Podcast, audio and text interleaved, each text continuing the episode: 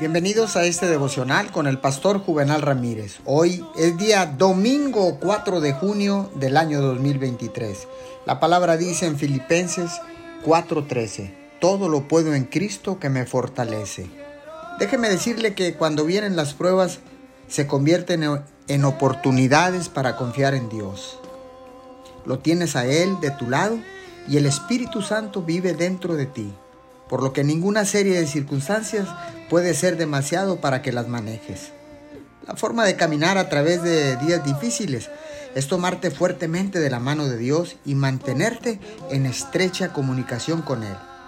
Deja que tus pensamientos y tus palabras estén sazonados con gratitud y confianza.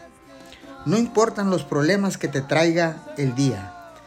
Dios te puede mantener en perfecta paz en la medida que permanezcas cerca de Él. Señor, gracias, porque tú eres, a través de tu Hijo amado Jesús, eres príncipe de paz.